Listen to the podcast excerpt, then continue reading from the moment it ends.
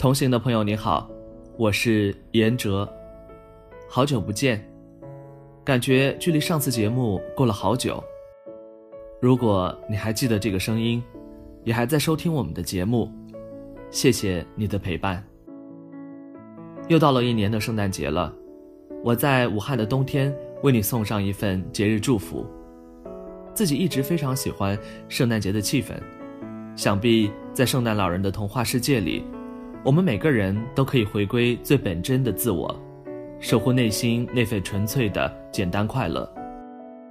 之前自己也与大家分享过，比如麦琪的礼物、卖火柴的小女孩，这些也都是与圣诞节日相关的温暖故事。或许我就是这样希望的吧，通过自己的声音。为你读一些故事，温暖一些人，这便是我最幸福的事儿。本期的节目，我为大家带来马克·吐温在圣诞节写给他女儿的信。虽然女儿疾病缠身，但马克·吐温却用最童趣的语言，以圣诞老人的口吻，带给孩子节日的快乐。我也祝正在收听节目的你，圣诞快乐。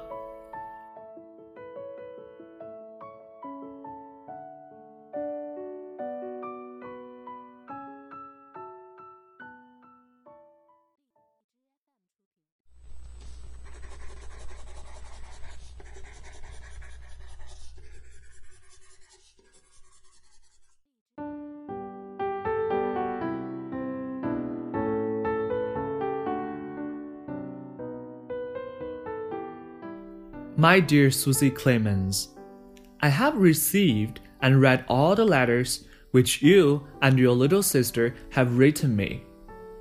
I can read your and your baby sister's jagged and fantastic marks without any trouble at all. But I had trouble with those letters which you dictated through your mother and the nurses. For I am a foreigner and cannot read English writing well you will find that I made no mistakes about the things which you and the baby ordered your own letters. I went down your chimney at midnight when you were asleep and delivered them all myself, and kissed both of you too. But there were one or two small waters which I could not fill because we ran out of stock. There was a word or two in your mamma's letter which I took to be a trunk full of doll's clothes. Is that it? I will call at your kitchen door about nine o'clock this morning to inquire. But I must not see anybody, and I must not speak to anybody but you. When the kitchen doorbell rings, George must be blindfolded and sent to the door. You must tell George he must walk on tiptoe and not speak. Otherwise, he will die someday. Then you must go up to the nursery and stand on a chair or the nurse's bed and put your ear to the speaking tube that leads down to the kitchen. And when I whistle through it, you must speak in the tube and say, Welcome, Santa Claus! Then I will ask whether it was a trunk you ordered or not.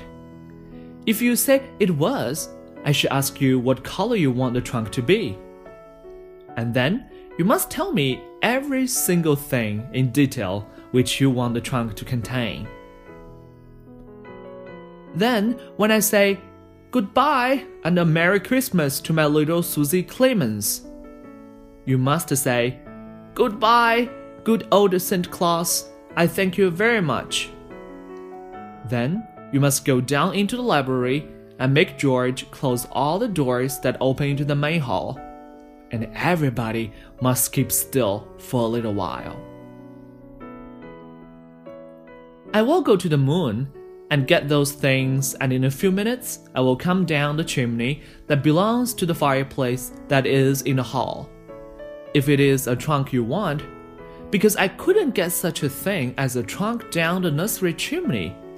You know? If I should leave any snow in the hall, you must tell George to sweep it into the fireplace, for I haven't time to do such things. George must not use a broom but a rag, else he will die some day. If my boot should leave a stain on the marble, George must not holystone it away. Leave it there always in memory of my visit, and whenever you look at it or show it to anybody, you must let it remind you to be a good little girl. Whenever you are naughty and someone points to that mark which your good old Santa Claus boot made on the marble, what will you say, little sweetheart? Goodbye for a few minutes till I come down to the world and ring the kitchen doorbell. Your loving Santa Claus, whom people sometimes call the man in the moon.